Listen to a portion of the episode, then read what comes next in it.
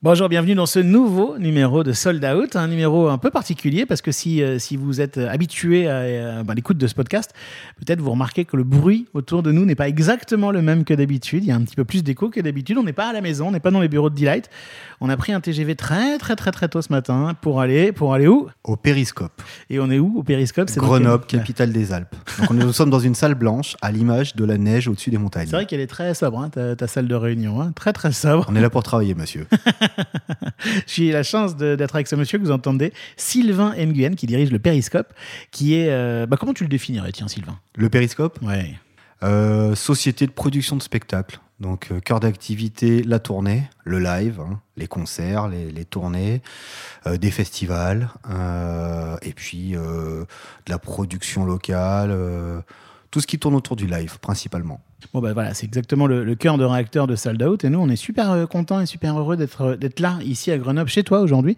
Parce que c'est aussi l'occasion de mieux comprendre ton, ton boulot. De mieux... moi, moi, je connaissais là, bizarrement le, le festival Holocène, la, la marque, si j'ose dire, Holocène, ce festival. C'est un festival euh, d'électro, on peut dire euh, de... ah, Déjà, je suis étonné que tu connaisses plus Holocène que le Périscope. Parce bah oui. que quand tu lances un festival qui est jeune, qui a que 5 ans, tu te dis, ah, ça va être long. Et le fait que tu connaisses le nom du festival, déjà c'est une victoire.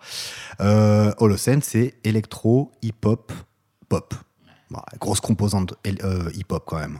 Mais en effet, la, la, la, structure qui est connue des, des professionnels, c'est vraiment le périscope. Mmh. Et donc, on va parler de l'Ocène, du périscope et de plein d'autres activités euh, que tu as menées ou que tu, tu, tu mèneras euh, dans ce numéro de Sold Out qui commence maintenant. Est-ce que tout est prêt? Oui, monsieur le directeur. Bon, alors je vais faire commencer. On parle de trajectoire de vie, on parle de carrière, on parle de, de choses vécues par, euh, par des professionnels du spectacle vivant. Parfois, je me demande ce que je fous dans ce métier. On parle de spectacle, on parle de spectateur, on parle de producteur, on parle de billets vendus. On parle d'humain, non Je peux vous dire que Johnny Hallyday au Stade de France à côté, c'est un Playmobil dans un évier. Hein Sold Out. Sold Out. Le podcast de Delight. Le podcast de Delight. Je suis Sylvain Guyenne, gérant de la société Le Périscope, créée en 2001 à Grenoble, la 4654e ville la plus sexy de France. premier billet vendu. Entre euh, premier billet vendu ben, étonnamment, euh, un concert dans lequel j'ai joué, parce que j'ai dû organiser mon premier concert pour jouer. Le concert dans lequel tu jouais toi-même Voilà, j'avais 16 ans, euh, c'était la salle des fêtes de Saint-Pierre-d'Entremont en Chartreuse. Euh, j'ai dû vendre 5 billets. Eh oui, mais euh, il y plus avait toute ma famille. J'espère que vous avez bu de la chartreuse après pour oublier. Euh, à 16 ans, il fallait pas le dire aux parents. Dernier billet vendu. Dernier billet vendu, alors c'est soit le concert de Al Capote, un artiste hip-hop, euh, samedi dernier, soit. Ça existe vraiment, moi je connaissais pas. Ah oui, ça existe vraiment, il faut que tu te tiennes au courant, Marc. Tu veux pas me parler d'un autre artiste? Alors, on a le festival Holocène, donc je pense que là, au rythme où se vendent les billets, il y en a un toutes les minutes qui se vend, minimum. Donc ça doit être un billet d'Holocène. Sold Out saison 4, épisode 11, avec Sylvain Nguyen, gérant du Périscope, et qui produit notamment le festival Holocène, enregistré dans les bureaux du Périscope, plus précisément dans une salle de réunion toute blanche, toute triste, en février 2023. Alors, elle n'est pas toute triste, notre salle. Elle est peut-être un peu austère, si c'est ça que tu veux dire, mais elle est propice aux réunions hein, et au travail. Je suis d'accord, je suis d'accord avec toi. Alors, euh, pour les auditeurs, j'ai prévenu Marc que je ne voulais pas faire une, une interview un peu banale et, et qu'elle soit un petit peu dynamique. Donc, euh, on envoie des pics. On envoie des pics, on y va. Salut Sylvain. Salut Marc. Est-ce qu'on peut dire que tout ça, c'est l'histoire d'un musicien qui a mal tourné? Oui, tout à fait. Heureusement. Parce que c'est un... même l'histoire de deux musiciens qui ont très mal tourné. Eh ouais, oui, t'as raison. Parlons, parlons de ce monsieur tout de suite qui est essentiel finalement dans, dans, dans, dans ta vie et puis également évidemment dans le périscope. C'est ton associé, Alex. Mon ami et associé, euh, parce qu'on a d'abord été amis. En fait, on a été musiciens amis et puis maintenant on est associés et on reste amis. Enfin, j'espère. Euh, et c'est Alex qui a fondé le Périscope. Voilà. Il s'appelle comment? Alexandre Jolas. Alors souvent les gens rattachent le Périscope à moi parce que je suis un peu la figure représentative de ces dernières années, mais euh, euh, les gens savent aussi que derrière, euh, enfin je ne suis pas tout seul. Sans Alex, il n'y a rien qui se passe. C'est bien de le rappeler, on lui fait un, grand coucou, il est juste derrière nous là en ce moment. Enfin, il n'est pas dans la salle, mais son bureau est juste derrière nous. Alors, je parlais d'un musicien qui a mal tourné parce que, bon, bah voilà, toi au début, en gros, hein, de, depuis l'âge de 8 ans, euh, piano, puis après euh, guitare, et puis après un amour euh, fou du métal. Pendant ce temps-là, tu apprends aussi la guitare. Enfin, voilà, t'es es, un musicien à la base, quoi. Oui, euh, mes parents m'ont poussé à faire de la musique, alors un petit peu conventionnelle. Hein, ils voulaient que je fasse du piano, puis après de la trompette. Euh, moi, le conservatoire, c'était pas trop mon truc, donc j'ai séché. Et puis, euh, je, tombe sur un clip de Pink Floyd, pas le morceau le plus connu, hein, Link to Fly. J'achète tous les albums avant de tomber sur l'album qui avait le morceau. je tombe fou amoureux de la guitare, parce que David Gilmour, c'est juste incroyable. Et puis euh, un an après, euh, je suis un, un ami anglais euh, qui fait de la guitare, qui me fait écouter tous les Visto Die de Metallica, et là j'ai les dieux du métal qui me sont tombés sur la tête. C'est à partir de ce moment-là, le métal est devenu ma musique. C'est rigolo parce que de Pink Floyd au métal, c'est pas si intuitif que ça. Ça reste du rock. Ah avec de la guitare, etc. Mais le, le, le, côté psychédélique de Pink Floyd est sympa, mais j'avais besoin de cette puissance, cette énergie qu'apportait le métal, et puis ces, ces sentiments exacerbés qu'apporte le métal. Euh, je pourrais t'en parler pendant des kilomètres euh, et des heures du métal. C'est un amour immodéré que j'ai pour cette musique. J'ai l'impression que ce que tu aimes aussi dans le métal, c'était ce que tu vivais dans tes études en parallèle, puisque tu es allé jusqu'à une licence de, de maths que tu as arrêté euh, juste avant la fin.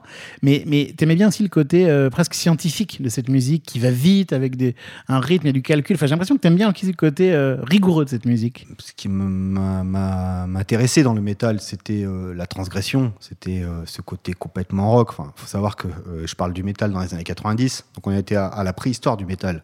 On jouait dans des dans, dans, des, dans des squats, dans des, dans des caves, dans des, euh, dans des discothèques en Italie. Il y avait quelques salles en France, type le Bikini, qui existait déjà. À Toulouse. À Toulouse, et c'est comme ça que j'ai rencontré les frères Sansonetto, que, que j'adore. Hein. C'est vraiment des personnages il y avait le terminal export à Nancy qui est, fermé. Enfin, Avec son magnifique énorme ah. poteau au milieu. Euh, mais j'adorais parce que moi j'ai une image de, public pendu à ce poteau. Et puis la laiterie à Strasbourg euh, où il y a encore une affiche de notre groupe euh, qui traîne là et qu'à chaque fois que je vais là-bas, Patrick, l'un des boss de, la laiterie, on se boit un petit verre en souvenir du bon vieux temps. Mais t'as l'air tout sage comme ça, t'avais des grands cheveux et tout, t'étais vraiment un métalleux ou, Ah oui, j'avais les cheveux longs, rasés sur le côté, j'étais habillé avec euh, tous les t-shirts de métal que tu peux imaginer. Euh, j'étais une guenille. Et tu as, vécu ce truc à fond parce qu'à un moment, c'est Alex qui te propose de, de, de, rejoindre son groupe, hein, c'est bien ça Je, je traînais tous les, quand j'étais ado, je traînais tous les mercredis et samedis après-midi dans, dans, les magasins de musique et je rencontre Alex qui faisait comme moi. Il prend mon numéro. Un an plus tard, il m'appelle parce qu'il cherche un guitariste et je postule et, je me retrouve en studio pendant un mois c'était assez fantastique à l'époque. Le studio, ça coûtait une blinde. Hein. C'est plus comme maintenant euh, où on fait les choses avec ordinateur, internet. Là, il fallait être physiquement là. Euh. et en fait, c'est un ami qui tenait un studio qui, a produit notre album. On a été signé en maison de disque, on a tourné, etc. Donc on était des semi-amateurs. Tout le monde n'était quand même pas signé en maison de disque, tout le monde n'avait pas une tournée, tout le monde ne jouait pas au bikini. Enfin, c'est un vrai truc quand même. Oui, euh, moi j'étais sur un nuage. Hein. J'avais 18 ans, je comprenais rien à ce qui m'arrivait. Hein. je n'en vivais pas mais euh, dans ma tête, j'en vivais. avec un mode de vie un peu rock'n'roll, si je me souviens bien. Ah bah oui, guitare, les femmes, le whisky, voilà. C'était mon triptyque à moi. Et, un van, un van improbable. Ah, alors un van, euh, c'est bien respectueux pour la bétaillère dans laquelle on tournait.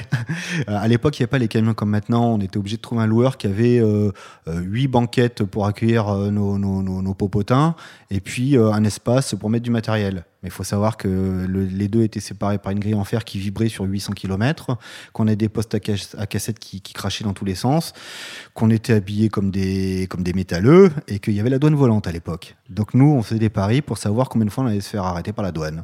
C'est le genre de paris qu'on gagne à chaque fois. ouais, c'était marrant, mais la douane, ça allait encore, à part quelques petites substances bizarres qui, qui traînaient chez des techniciens, mais c'était plus euh, des fois des organisateurs, parce qu'à l'époque dans le métal, euh, on devait se battre pour pas qu'il y ait trop d'extrême droite qui, qui, rentrent. Ah, c'est vrai qu'aujourd'hui, on est très loin de cet imaginaire-là, mais c'est vrai qu'à l'époque, il y avait... Il y a une petite vague, il y a une petite vague, il a fallu tenir le, rang, on l'a tenu brillamment, je pense. Hein c'est allé jusqu'à des plaintes, on te fait harceler le soir des fois, voilà. Mais ça fait, ça fait partie du... Enfin, moi, je suis content d'avoir vécu cette période-là complètement incroyable. Mais je te parle de ça parce que j'ai l'impression que le terrain, c'est tout pour toi et que tu as tout appris là. Oui, euh, par défaut. Enfin, on n'a pas eu le choix. Hein. À l'époque, il n'y avait pas de formation ni rien. Et, euh, à Grenoble, avec Alex, on devait, apprendre tout par nous-mêmes. Hein. Donc, on a commencé à aider les autres, à traîner dans les concerts. Tu pousses des caisses, tu sers des bières, euh, tu colles tes premières affiches. On a organisé nos premiers concerts. Hein. On n'avait pas le choix. Alex a créé les premières conventions métal, des conventions qui s'appellent Métallurgie, etc. Euh, on en a tout appris et, ça, il y a un super côté parce qu'on est devenu des gens très pratiques. On s'est construit comme ça. Maintenant, on n'aura pas été contre une petite accélération s'il y a eu des formations. Je pense que tout est dans l'équilibre. C'est vrai qu'aujourd'hui, heureusement, il commence à y avoir des formations, soit artistiques, soit plus de management de, du live. Mais euh, c'était une époque. hein, on parle là de le tournant des années 2000, quoi. Un peu avant, un peu après 2000, hein, c'est ça? Complètement. ouais. À partir des années 2000, il a commencé à y avoir des formations, etc. Nous, on, vient, on vient de ju- juste avant. Ouais. Et je trouve que on manque de pratique. C'est-à-dire que je vois trop de gens dans nos métiers, que ce soit la production ou au booking, qui n'ont pas de, de- de pratique du live. C'est-à-dire juste mettre le cul dans un camion avec des musiciens et faire euh, 3-4 dates d'affilée pour comprendre ce que c'est. Comprendre que euh, euh, la sécurité, le confort, euh, c'est pas des caprices en fait, c'est des choses indispensables. Que quand on décline ces trois jours-là sur une année, sur quatre ans, sur, sur dix ans, donc sur des vies, avec des gens qui ont des enfants, des familles, des vies privées aussi, qui sont hyper importantes pour leur équilibre, en, en fait, c'est pas des caprices. Ou à l'inverse, savoir dire à des gens, ce que tu me demandes, c'est surdimensionné par rapport à là où tu en es, à l'effort que ça te demande. Voilà. Euh, on- le live, on peut que le vivre. C'est pour ça que ça s'appelle le live. C'est vrai que c'est quand, tu vois quand je disais que pour toi tout venait du terrain, c'est un peu ça. Ça me rappelle ce que nous racontait Mathieu Drault d'ailleurs. hein. Ce micro lui-même était rodi dans la boîte de son père, euh, Gérard Drault Production. Puis j'ai tout appris à ce moment-là. Aujourd'hui on me la fait pas. Enfin je sais euh, quand on me dit qu'il y a trois camions ou cinq camions, je sais ce que ça veut dire et je sais. Enfin chaque détail compte. C'est des socles ultra précieux qu'on a acquis en fait. Je m'en rends compte maintenant hein, quand je parle à des techniciens qui sont parfois plus jeunes que moi, qui, qui me disent que euh, une chose n'est pas possible ou quoi, et que je peux leur opposer une autre solution. Je trouve ça précieux. Voilà. Euh, et on est quelques-uns comme ça. hein. J'ai entendu euh, Bleu Citron euh, chez toi, Oui. Simon Audet qui est, qui est un ami que je salue. euh, Qu'on embrasse. De Voilà. W spectacle. W spectacle, voilà.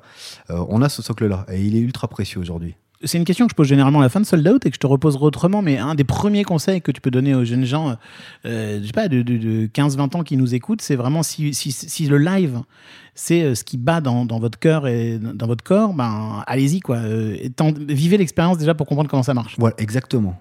Allez, je le dis à tous, allez vous investir dans des assos qui font des festivals, des concerts. Ne pensez pas à devenir forcément directeur. Il faut commencer par du savoir-faire. Donc servir une bière, c'est pas du tout honteux. On apprend des gestes de base. euh, de servir une bière déjà, tout le monde n'y arrive pas. C'est con, hein, mais voilà. De, parler à un client, à un festivalier, de le gérer, de comprendre, de l'écouter, de savoir pourquoi il est là, etc. C'est des informations ultra précieuses. Euh, pousser une caisse. Pousser une caisse et au début être maladroit, risquer de se la renverser sur le pied, de comprendre que road c'est un vrai métier. C'est pas juste euh, des tatouages sur un bras. En fait, c'est un vrai métier. Autre, c'est les mecs qui, qui, en gros, qui chargent et qui déchargent la scène. hein, c'est ça voilà, c'est du, c'est, c'est, c'est, euh, c'est le technicien qu'on appelle basique, c'est-à-dire celui qui, qui va, qui va avoir un métier plutôt manuel, voilà, et qui est honorable, ultra respectable. J'ai fait du roading, j'ai fait euh, quasi tous les métiers de la technique, hein, du road jusqu'à euh, la régie. C'est, précieux de comprendre euh, cet effet de camaraderie qu'il peut y avoir, ce, cette incompréhension parfois par rapport à certaines décisions de production qui, qui, qui, qui, retombent sur eux, voilà. Ça, c'est euh, c'est ultra précieux. Toi, par exemple, quand tu recrutes, tu dégages toujours les CV où il n'y a pas de petit boulot? Oui, maintenant, oui. Euh, bah, parce que je comprends pas qu'il y a 20 ans et quelques, on n'ait pas fait euh, ne serait-ce que un peu de bénévolat ou, ou un boulot pratique. On est sur des, des, des, des, des métiers, nous, qui, sont, qui ont une forme de complexité. Ouais. C'est-à-dire c'est un ensemble de petites tâches qui doivent être mises les unes après les autres de façon logique. Donc si une personne n'a jamais travaillé sur un métier où il y a moins de tâches, comment il peut faire des choses plus complexes? Parce qu'organiser un concert, c'est pas juste euh, j'appelle un groupe et puis j'appelle la technique, puis c'est bon, ça fonctionne tout seul. Non, il faut réserver des chambres d'hôtel, euh, des fois les déréserver, les re-réserver, faut négocier des prix, il faut, faut gérer des trains, euh, parler des techniciens, etc. Tout ça n'est pas compliqué, il faut juste le mettre dans l'ordre. Donc si on sait pas faire la vaisselle, eh ben, on n'est pas capable de tenir un restaurant. Sold Out, Sold Out, le podcast de Delight. le podcast de Delight. Bon, alors il y a un aller-retour à Paris hein, euh, pendant une année, euh, un moment où vous êtes signé comme ça, au moment où tu tournes, puis tu te dis bon bah Paris, je vais me griller, euh, griller un peu les ailes, je rentre à, je rentre à Grenoble. À, la fin de notre groupe, euh, il y a une opportunité d'être embauché en maison de disque. Donc la maison de disque qui nous a signé à Nanterre. J'y vais, euh, assistant chef de projet.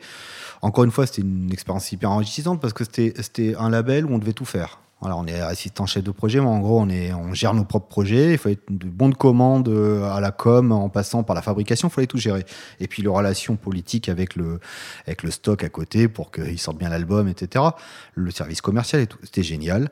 Euh, j'ai aussi fait mon, premier réseau professionnel parisien là-bas, hein, donc des gens avec qui j'ai travaillé, qui sont ensuite allés dans d'autres sociétés. C'était super, mais j'avais 20 ans et quelques, j'avais plutôt une belle gueule, euh, j'étais pas très fixé sentimentalement. Je me suis dit, si je reste à Paris, euh, je vais rester euh, encore 20 ans. Je serai certainement célibataire à 45 ans.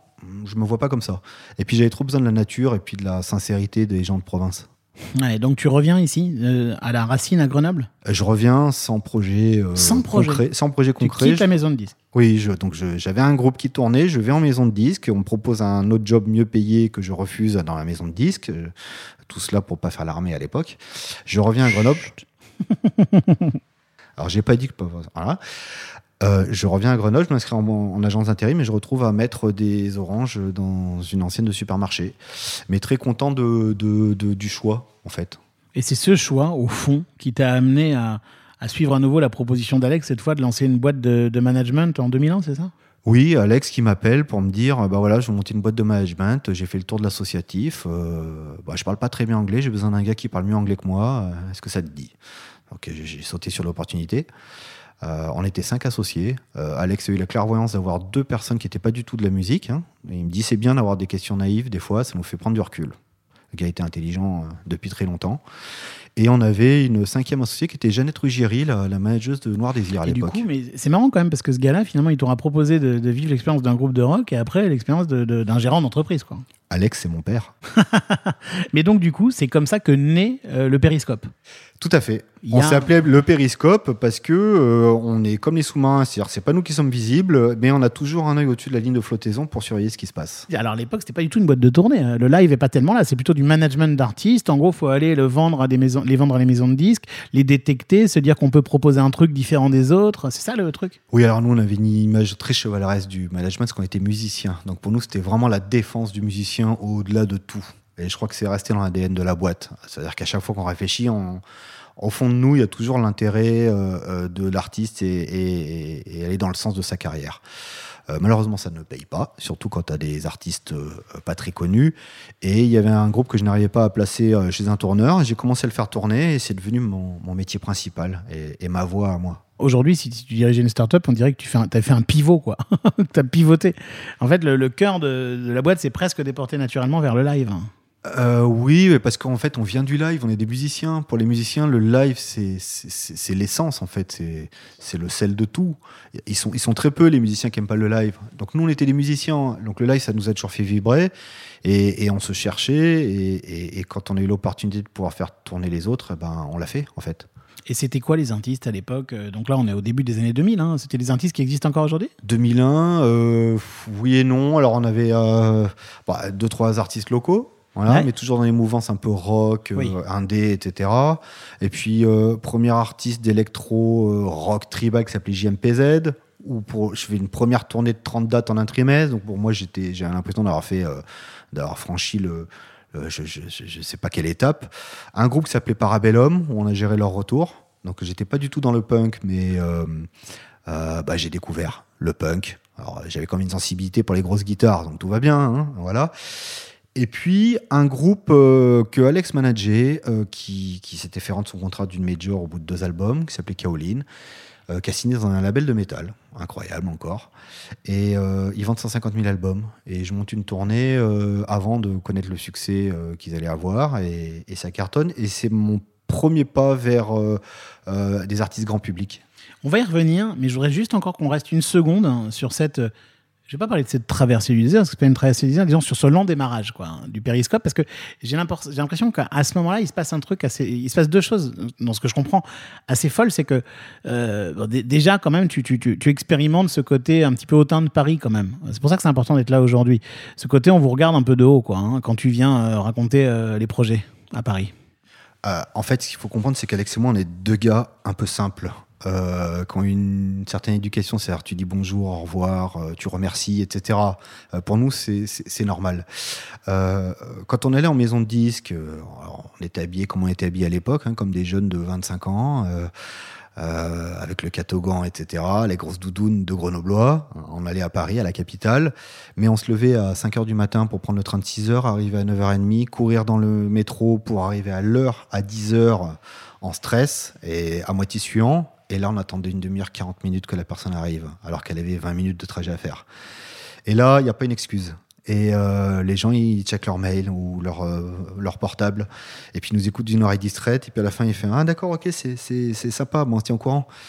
C'est hyper décevant, en fait, euh, ce manque d'empathie, de, de, de, se dire Attends, j'ai un gars qui vient de faire 4 heures de trajet pour venir me voir, il se levait tôt. C'est pour ça, Marc, je suis hyper sensible au fait que tu sois venu à Grenoble parce que tu as fait cette démarche-là et ils sont, ils sont peu à le faire. Adorable. Donc, oui, le traversée du désert pas tant que ça, parce que en fait, nous, à chaque fois qu'on a eu des difficultés, qu'on nous a pris un petit peu de haut, euh, ça nous a renforcés. Et bien justement, c'est la, la deuxième chose où je voulais en venir. C'est là, je crois, je crois euh, me souvenir que c'est là où il se passe un truc avec énergie, où tu te dis, bah tiens, enfin, c'est quelque part vous piratez le système, quoi, en se disant, vous vous, retrouvez à produire des trucs peu presque en marque blanche sans qu'on comprenne que ce soit le périscope pour la grosse radio euh, nationale énergie. Ah, c'était assez incroyable. Euh, en 2003, on avait un troisième associé euh, qui, euh, qui, avait mon, enfin, qui travaillait pour Énergie et on se retrouve avec le périscope à mettre en place des, des, des tournées pour Énergie, des, des, tournées, des grosses tournées, hein, des tournées de plage où on a X semi-remorques, d'une centaine de personnes, un catering, on accueille la Une nouvelle. centaine de personnes pour fabriquer la tournée, hein, pas dans le public. Hein. oui, oui, pour fabriquer la tournée, oui, des techniciens, animateurs, des partenaires autour, nouvelles stars le Axbot, etc. On vit des choses assez incroyables en termes de production. Donc, on apprend vraiment le, fond de la production, les codes de l'événementiel qui nous sont précieux aussi aujourd'hui, et, euh, et, comment fonctionnent les radios? Parce qu'on était les mecs sympas qui mettaient en place les événements, donc on discutait avec euh, le programmateur d'énergie, etc.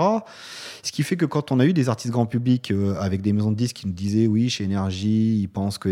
Ben, moi, j'avais l'autre son de cloche de l'autre côté et puis, euh, euh, voilà, ça permettait de mettre en perspective. Et puis ça vous a appris euh, plein de choses, ça fait un réseau de dingue aussi, j'ai l'impression. Enfin, c'est, voilà, quoi. ça a rendu les choses possibles. Un savoir-faire, un réseau de dingue. Il nous manquait plus qu'à avoir des artistes à nous qu'on produise dans des tels écrins. Voilà.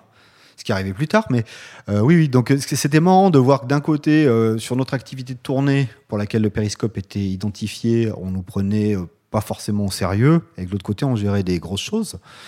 Euh, mais euh, tu sais, moi j'ai retenu un truc. Quand on te prend pour un idiot, euh, tu as, une longueur d'avance parce qu'il n'y a, y a que toi qui sais que tu l'es pas. Donc tu as un avantage sur la personne en face. Est-ce qu'à ce, moment-là, Caroline, qui est quelque part sur le feu, à petit feu, que tu commences à travailler en ayant, j'imagine, écrit les prochaines années, etc., quelque part, vous sentez que c'est ça qui va tout changer? Oui et non. En fait, on en rêvait d'avoir un succès. Il nous est tombé un peu comme ça sans qu'on comprenne on a fait, on a subi toutes les choses du métier, c'est-à-dire euh, on pensait que quand on, quand on avait un succès, euh, euh, on allait avoir d'autres artistes qui allaient nous appeler. pas du tout.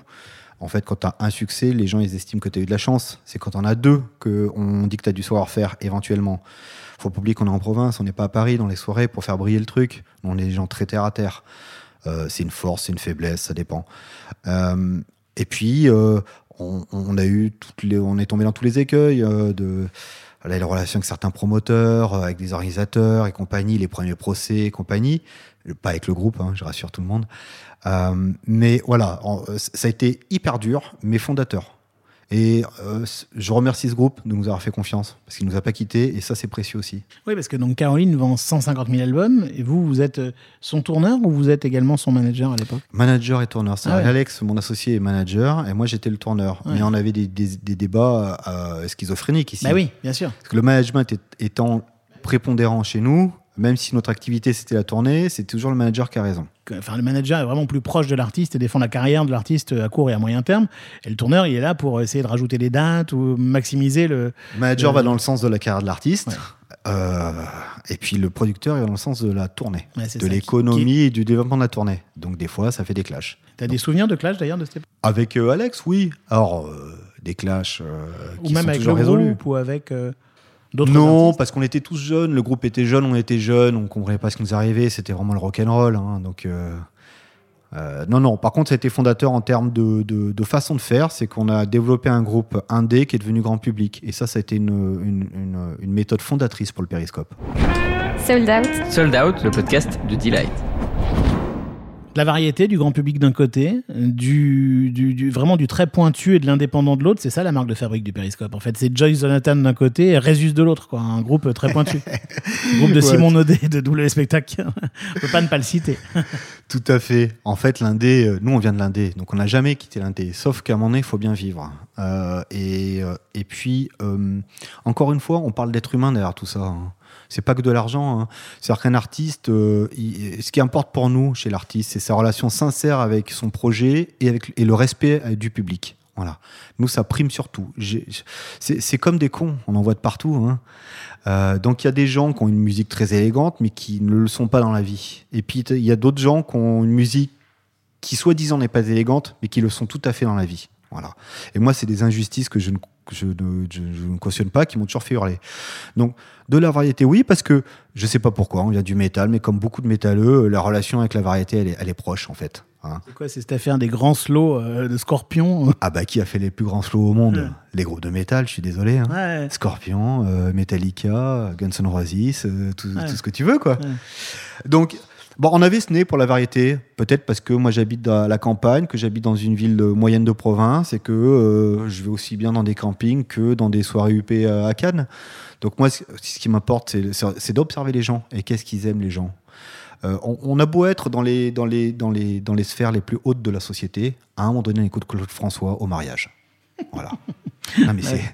Ouais, ça marche Voilà. quasi- quasiment à tous les coups. Donc, on peut cracher sur trois cafés gourmands, mais tous les gens qui ont craché sur trois cafés gourmands, à un moment donné, ils se sont retrouvés dans une soirée où ils ont fait la queue comme tout le monde. Voilà.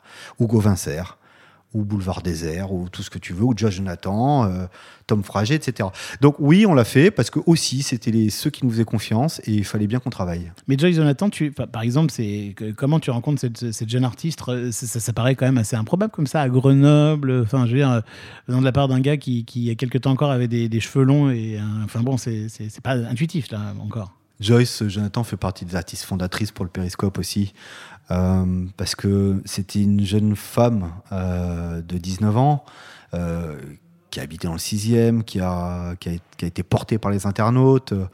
euh, et je la rencontre parce qu'on me demande une première partie pour elle.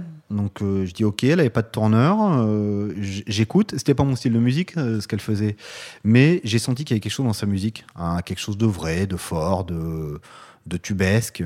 Et je l'ai rencontrée, je lui ai demandé quel était son rapport au live, et là j'ai vu ses petits yeux qui brillaient, et je me suis dit, ok, elle, euh, elle a envie de faire du live. Voilà. Donc on revient à cette relation sincère de l'artiste à un public, à, un métier, etc. Et donc, ben, je l'ai développé comme Kaoline, comme ce que je savais faire, c'est-à-dire dans des petites salles indées, qui au début euh, se bouchaient un peu le nez. Elles m'ont fait confiance parce que je faisais des groupes de rock et d'indé avec eux. Donc elles ont dit, ok, la variété, c'est pas notre truc, mais si tu veux, je te, je te laisse la salle, tu produis la date. Donc je l'ai fait. Au début, j'avais 20 salles qui me suivaient, puis après 60, etc.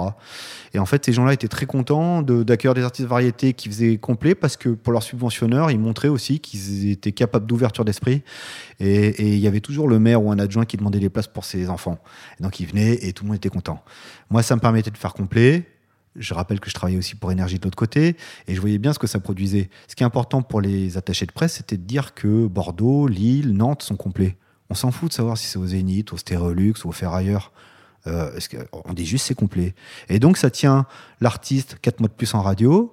Et puis euh, bah, je continue à faire plus de monde en concert. Et puis ça va où ça va. Et puis voilà. Et sur le, le- le périscope lui-même, est-ce que, que ça n'a pas un peu brouillé l'image si on veut aller chercher la petite bête? Ou est-ce qu'au contraire, c'est ça même, l'image du périscope, l'humain au-delà des genres? Je comprends ta question. Euh, quelle que soit la réponse, je m'en foutais. C'est une très bonne réponse. non, mais honnêtement, euh, who cares Ouais, c'est pas votre sujet, quoi. Ouais. Bah non. euh, On moi, y va, quoi. Bah, on y va. Euh, moi, j'ai une artiste qui a vendu euh, 250 000 albums, qui m'a fait confiance. Donc, c'est elle que je remercie. Maintenant, s'il y en a qui sont pas contents, que je fasse ça, bah, qu'ils me fassent vivre. hein. Et tu l'as même emmené en Chine hein? Je l'ai amenée en Chine. C'est elle qui m'a amené en Chine. En vrai, c'est Joyce qui m'a amené en Chine parce qu'elle avait une forte relation avec ce pays. Et puis, elle m'a dit, bah, j'aimerais bien tourner en Chine. Et euh, bah, moi, j'ai dit, bah, vas-y, on y va. Mais comment on fait? Euh, j'en sais rien. Tu sais, tu sais, j'en savais rien. va, tu sais Non, mais j'en savais rien. Tout comme Joyce, elle savait pas comment on devenait une, une star en Chine. Euh, moi, je savais pas comment on faisait tourner en Chine. Mais euh, quand tu as envie Et, je, te l'ai dit déjà, pour moi, l'intelligence, c'est pas de savoir faire ce qu'on fait à l'année, c'est d'arriver à faire ce qu'on sait pas encore faire. Euh, elle m'a donné trois contacts, je suis allé en chercher d'autres. Euh, ben, t'appelles, t'appelles, tu lâches pas, tu, tu, tu parles de l'artiste. Et puis quand tu es passionné et que tu crois sincèrement à ce que tu dis et, et à la sincérité de ton propos, euh, les gens, ils sont embarqués dans ton histoire. Et puis on y est arrivé. Hein. Elle a joué dans des stades devant 100 000 personnes. Combien 100 000 personnes? 100 000 personnes, ouais, c'était incroyable. Elle représentait la France sur des télés et tout. Il y, a, il y a des choses qui traînent sur le net. J'étais hyper fier. J'étais hyper fier et j'étais hyper fier d'elle. Euh, qu'elle nous ait fait confiance, nous, comme tu disais, deux petits gars de Grenoble, alors qu'elle a été, enfin, elle aurait pu aller chez n'importe quel producteur. Donc c'est en ça que je dis qu'une Joe Jonathan était fondatrice aussi pour le Periscope. Des Caroline, des Joe Jonathan, enfin, tous les artistes qui sont passés au Periscope ont apporté leur petite pierre à l'édifice. Il nous manque évidemment ceux qui ont, vous emmené le plus haut, en fait. Il y a un double disque d'or ou de platine, je ne sais quoi, de, en face de nous, c'est les frérots de la Vega.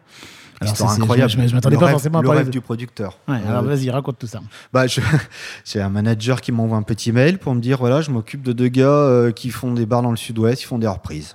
Bon, bah, je pense que n'importe quel producteur a le réflexe de dire écoute, euh, Coco, nous, on bosse avec des professionnels qui font des compos.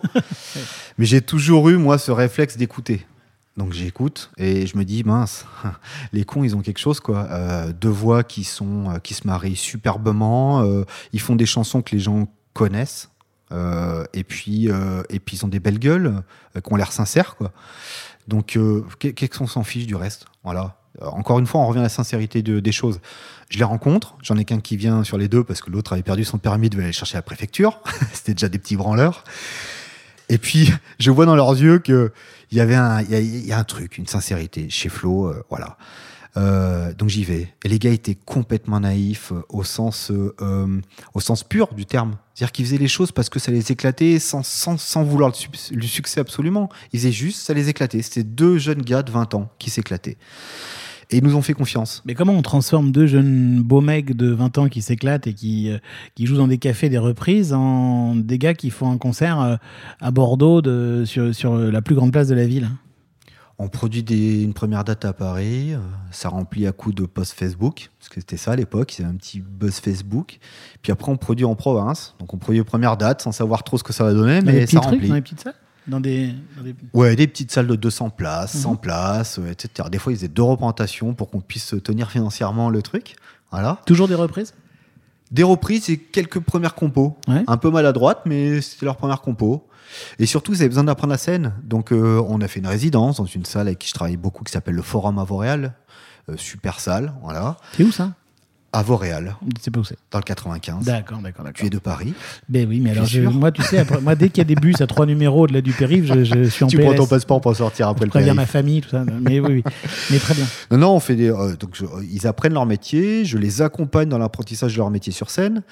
Euh, il y a un, autre événement fondateur. Je travaillais avec un événement en Suisse qui s'appelait les Fêtes de l'Espoir, euh, parrainé par MC Solar, que j'avais rencontré plusieurs fois. Et il se trouve que les Frérots de la Vega faisaient une reprise de Caroline de, MC Solar. Donc ils jouent à ce festival. Je les présente à Claude. Et puis Claude joue le soir euh, comme parrain. Et puis sur scène, il, il, leur propose de venir faire la reprise avec eux. Donc ils étaient comme des dingues. On avait capté. Un an plus tard, ils passent dans The Voice, ils sont sélectionnés parce qu'ils font Caroline. Et j'avais réussi à garder les images avec l'accord du festival et de MC Solar. On a balancé ça sur le net et les gens ont vu que c'était pas du faux, les frérots. Il y avait déjà une histoire depuis 2-3 ans de live. Donc on écrit toujours une histoire, on écrit une empreinte euh, sur du public, on travaille du public. Et puis quand il se passe des accélérateurs comme les médias, voilà. Et puis il se trouve que les francophones de La Rochelle euh, m'ont fait confiance. Donc dès qu'ils sont sortis de The Voice, ils ont été programmés aux francophones de La Rochelle. Donc imagine dans la tête des, professionnels, tiens, des gars qui sortent de The Voice, francophonie de La Rochelle, derrière ça déroulait. Et puis à coup de Paris, premier Zénith. Il faut savoir qu'à l'époque, il y avait Kenji Girac et Luan qui, eux, luttaient avec d'autres armes. Ils avaient TF1 Énergie. Nous, on avait Virgin Radio. C'est tout. Donc il a fallu être précurseur. Et puis, euh, bah, trois ans après, euh, ils remplissaient des zéniths. Euh, voilà, ils avaient vendu 750 000 albums ou un million, je sais plus. Et on a fini par un concert exceptionnel, Place des Quinconces à Bordeaux. Oui, Place des Quinconces, c'est énorme à Bordeaux et on n'a pas l'habitude d'y voir des concerts, hein, c'est ça? Plus grande place d'Europe et le dernier concert qu'un groupe a, risqué euh, là-bas, c'était Pink Floyd. Ah oui, quand même. Donc, quand j'ai dit ça à notre promoteur euh, local qui est, qui est Basse Production, que je salue, ils m'ont pris pour un fou. Et on a dit, OK, on te fait confiance. On est allé et on a vendu 25 000 billets. C'était quoi ta stratégie là pour parce qu'il faut être un petit peu dingue pour dire ça. C'était tu, tu, tu étais sûr qu'à Bordeaux ça allait prendre? Le métier de production, producteur d'artistes, c'est un métier très sensitif, très charnel. C'est-à-dire que j'étais complètement fondu dans l'histoire des frérots de la Vega. J'avais accès à leurs réseaux sociaux, je communiquais dessus avec leur accord, avec des wordings euh, qu'on avait euh, euh, décidés ensemble. Et donc, je pouvais lire tous les commentaires des gens, je voyais les réactions, etc. Parce que j'avais le temps à l'époque. Donc, je postais, je voyais tout de suite à quel moment ça, ça réagissait, etc. Donc, j'étais en osmose complète avec le projet euh, des gars d'un côté et le public de l'autre. Et pour, et pour moi, notre métier, c'est ça. C'est cette osmose à créer entre un artiste et son public et de toujours comprendre les publics. Donc, fort de ça, je me suis dit, le public, il, a une attente sur Frérot de la Vega à Bordeaux. Il faut aller plus loin. Il faut rajouter l'événement à l'événement. Donc, un concert de Frérot de la Vega à Bordeaux, c'est un événement. Il faut rajouter un événement. On va faire la plus grande place d'Europe faut à la fois être très charnel, mais c'est quand même, enfin, c'est vraiment très stratégique. C'est pas seulement du, du sensible, quoi. C'est des paris qu'on fait, comme beaucoup de producteurs de spectacles. C'est des paris euh, qu'on fait. Euh, des fois, il se passe ce qu'il faut pour que ça marche, des fois pas. Là, tout s'est passé. Et ça s'est tellement bien passé, ça a été un succès sublime, ça a enrichi l'artiste euh, et vous à la fois d'une expérience inouïe et puis d'un succès qu'on a peut-être qu'une fois dans une vie. Mais je crois que c'est un moment aussi où vous vous êtes dit avec Alex, est-ce qu'on continue ou pas? On a vécu le rêve de tout producteur. Prendre des gars de nulle part et qui deviennent euh, énorme, euh, en tout cas à notre niveau. Donc on s'est dit, ça risque de plus nous arriver, qu'est-ce qu'on fait On arrête ou quoi?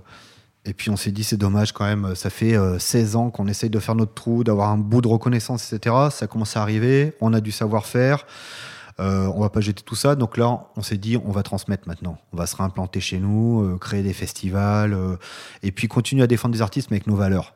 Donc des valeurs qui donnent du temps à l'artiste de mûrir et pas du tout cuit, tout immédiat. Des valeurs qui s'émancipent juste de, de, l'argent. Voilà. Parce qu'il faut lutter contre l'argent dans notre milieu. C'est euh, grisant. Et, et, et l'argent, j'ai pas de problème avec ça. C'est juste qu'il faut savoir le répartir correctement. Et je trouve que dans notre milieu qui se dit ouvert et généreux, euh, il n'y a pas une bonne répartition de l'argent. Donc c'est marrant parce que si au début je plaisantais comme ça euh, sur cette salle de réunion dans laquelle il y a essentiellement ce, ce, ce, grand disque d'or de, hein, de, de, platine. C'est un double platine. Un double platine. il, il, ressemble à un truc en cinémascope des frérots de la Vega, mais il n'y en a pas plein. Et il y en a qu'un. C'est peut-être pas pour rien en fait. C'est que vous, vous préférez, enfin, plutôt que la course au gigantisme et plutôt que essayer de collectionner plein d'autres trophées comme ça, vous avez envie à chaque fois peut-être de remettre le titre en jeu, de lancer ce festival euh, qui a 5 ans, le festival Holocene, d'aller accompagner de nouveaux artistes. Enfin, je caricature bien sûr avec ces disques, mais tu, vois le sens de ma question? Oui, je vois ce que tu veux dire. Alors, on a quelques disques qui sont dans les bureaux, voilà, mais euh, on, est des gens de savoir-faire et peut-être pas assez de faire savoir. C'est un peu notre point commun avec Bleu Citron d'ailleurs. Euh, je crois que Sophie a dit la même chose. Euh, il faut qu'on s'attelle à faire plus savoir, mais non, le, on s'appelle le périscope. On est en sous-marin des artistes. C'est pas nous qui nous mettons en avant. C'est notre savoir-faire qu'on met à leur service pour le public. Je n'oublie jamais ça. Je passe mon temps à, rappeler aux, équipes qu'on travaille pour des artistes qui nous font confiance, mais aussi pour leurs techniciens, leurs musiciens qui ont des familles. Donc quand on fait mal notre travail, c'est des gens derrière qui en pâtissent. Et le public. Le public, c'est des gens qui nous confient X heures de leur vie en espérant l'agrémenter, euh, se mettre des respirations. Euh, la vie est dure pour, pour beaucoup de gens en tout cas, ils ont le sentiment qu'elle dure d'autant en ce moment. Donc, quand ils viennent chez nous, c'est pour euh, euh, s'aérer. Tout comme nous, quand on sort, quand on va au cinéma, quand on va au bowling ou je sais pas où, on, a envie de passer un bon moment. Bah, les gens, ils, veulent passer un bon moment à travers nous. Et on oublie aussi dans notre monde qui est euh, arrosé d'argent, même si les marges sont faibles, que pour certaines personnes, un billet de concert, c'est un sacrifice. Il y a des parents 30 euh, euros une place, c'est énorme pour eux. C'est parfois le, budget d'une semaine pour une personne pour manger. Ils le font parce qu'ils n'ont pas envie que leur enfant soit euh, moins bien loti que celui d'à côté. Donc ça, il faut qu'on prenne la mesure, on l'oublie trop. Donc vous avez l'obsession de ça, en fait. Ouais, tout à fait. Voilà, moi je, travaille, euh, on travaille ici pour les autres. Notre métier, c'est d'être au service des autres. C'est pour ça que vous avez fait Holocène, ce festival? Entre autres, euh, c'est alors il y a des festivals qui existent hein, à Grenoble. J'aurais pas la prétention de d'être meilleur que les autres, mais euh, fort de notre savoir-faire, de notre rayonnement, et marre d'entendre dire que Grenoble c'est le ski ou les voitures qui brûlent. Euh, J'avais juste envie de rappeler que Grenoble c'est une ville incroyable pour les gens qui y vivent. Sinon on serait pas aussi nombreux. Hein. Les, les, gens sont pas des mazos ici. On, on, on est dans les nouvelles technologies, énormément d'étudiants hyper connectés avec deux autres villes, etc. Il y a très peu de chômage. Et donc, j'avais envie aussi d'apporter à, cette, ville de taille moyenne plus plus un événement à, sa hauteur. Voilà. Et puis, euh, quand on a lancé Holocène, on, on a senti qu'il y avait une demande dans la jeunesse et les moins jeunes d'ailleurs, parce que ça va de 16 à 45 ans, Holocène, euh, d'avoir un festival d'ampleur, d'en être fier. Et aujourd'hui, les Grenoblois se l'approprient. Euh, j'ai l'impression, en toute humilité, qu'Holocène est devenu incontournable. Et les gens ne se disent pas, tiens, c'est le périscope. Non, c'est Holocène. Voilà. Grenoble Holocène Festival. Pourquoi ce nom euh, bah comme d'habitude, on cherche des noms, euh, des trucs plus loufoques les uns que les autres. Et j'étais en réunion avec l'équipe, on ne trouvait pas. Et puis, moi j'aime bien un groupe qui s'appelle Bon Iver. Tu vois, on peut faire trois cafés gourmands et puis aimer Bon Iver. Oui, ça existe. et je tombe sur le, le morceau, le clip de Holocène. Et c'est exactement les images que j'avais en tête, c'est-à-dire euh, euh, des montagnes euh, enneigées qui commencent à fondre, donc on commence à voir le vert de, de, l'herbe, le blanc de la montagne, enfin c'est tout ce qui caractérisait le festival. Et puis nous on est dans un hall des expos. Donc hall Holocène, et puis il y avait un côté holo, enfin bref, ça cochait toutes les cases, je balance à l'équipe Holocène. Et ils me regardent, ils font, ah, c'est quoi Holocène Et puis il se trouve que Grenoble est, est sur un Holocène, voilà. Ça, tout s'aligné, tout s'aligné. Tout s'aligné, voilà. C'est un festival il y a 5 ans, hein, c'est ça? Cinquième édition. Ouais, cinquième édition, cinquième édition cette année, c'est ça? Cinquième édition, ouais, euh, et je crois que ça va bien marcher. on n'a jamais vendu autant de billets. On vous le souhaite, c'est génial. Et on revient à la dernière question rituelle de Sold Out. Tu sais, voilà, c'est ces personnes-là qui nous ont écoutés, qui partagent ta vision, qui se disent, mais je m'y retrouve là-dedans, je m'y retrouve quel conseil on leur donne À part, euh, à part euh, faites, des, euh, faites des stages, allez sur l'expérience et, ça va vous forger. Est-ce que, est-ce que tu, tu, tu, aurais d'autres conseils à donner à des jeunes gens qui, qui rêvent de, de, travailler un jour dans une structure comme la tienne? Faites jamais ça pour l'argent, même s'il faut faire attention. Faites toujours ça pour la passion, pour l'amour de la musique, des musiciens, des techniciens et du public. Voilà. Si, si on perd ça de vue, ça sert à rien de venir. Pas mieux. Merci beaucoup de ton accueil euh, dans, vos super jolis bureaux ici à Grenoble. Je suis ravi d'être venu jusqu'ici. C'est moi qui suis honoré, Marc. Sincèrement. À, à bientôt, Sylvain. On vous embrasse. À bientôt. Ciao.